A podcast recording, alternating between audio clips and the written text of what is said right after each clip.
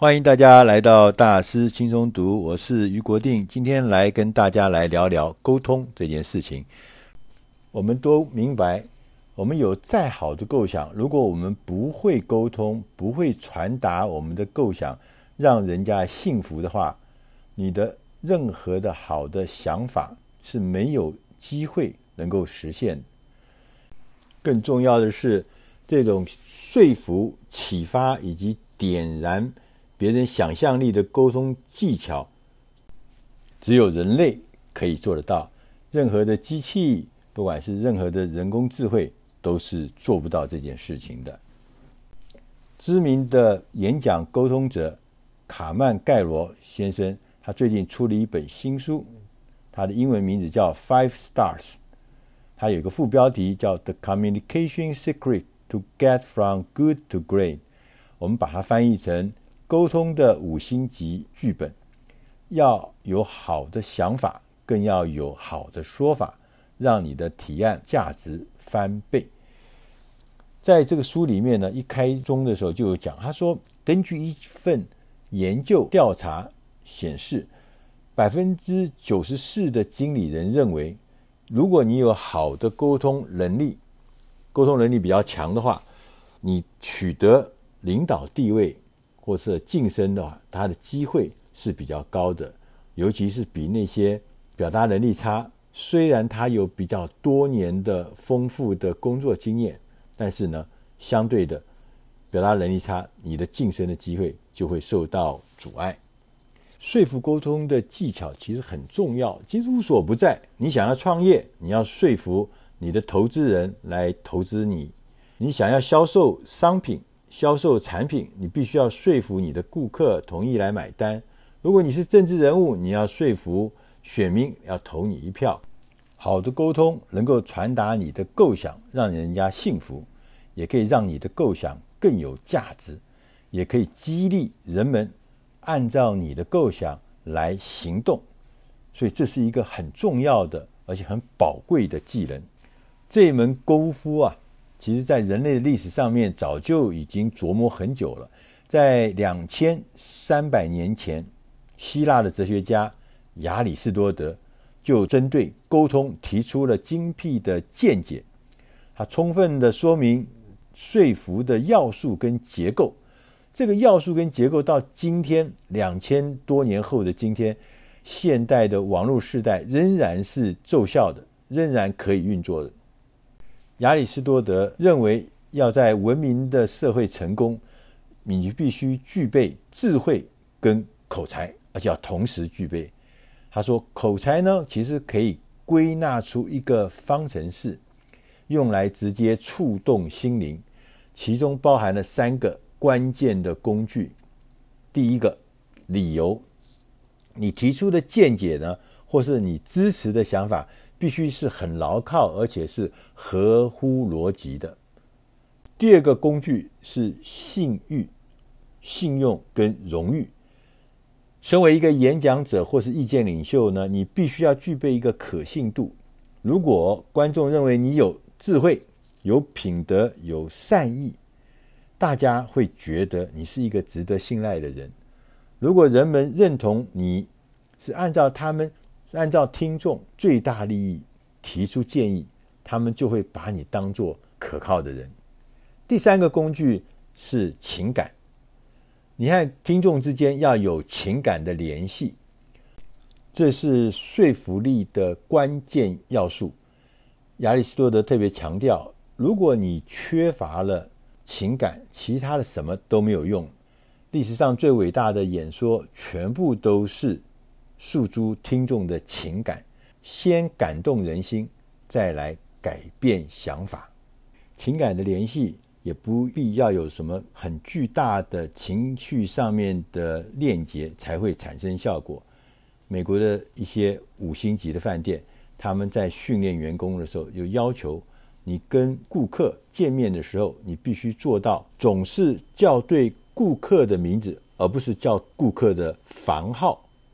抢先跟顾客打招呼，在顾客要了解自己的需求之前，我们就推测顾客的需求，然后主动的满足这些需求，让顾客觉得惊喜。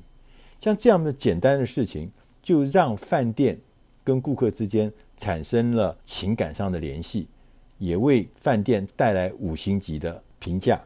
亚里士多德他在两千三百年前，他提出的三幕剧架构法，就像演戏写剧本一样，我们可以用在现代社会我们需要的商业简报中。你也可以学亚里士多德的三幕剧的架构法，这分别三个是铺陈，就叙述现况、当前的状况，叙述我们公司的当前的状况，叙述产业的现况。第二幕是要冲突，要详细说明公司当前面临的挑战。第三个是解决，诉说如何采用适当的产品、服务或策略来解决难题，因而让整个公司能够蓬勃发展。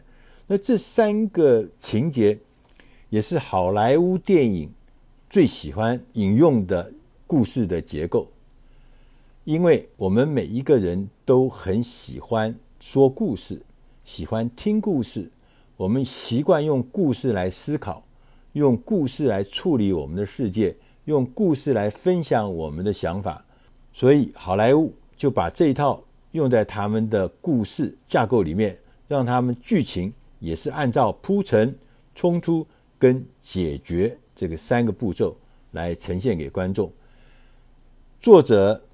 卡曼盖尔特别的强调，我们在发表简报沟通的时候，一开始你要介绍你的重点构想，但是这个构想呢，要在很短的时间之内把它完成，最好能够在十五秒以内。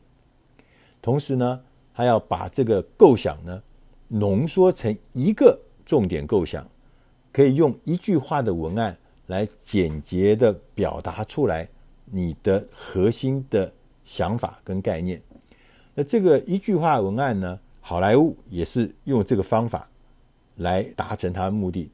我们记得这个经典的这个电影《教父》有一句文案作为他们宣传的关键，他的文案是说：意大利的犯罪集团的年迈的首领。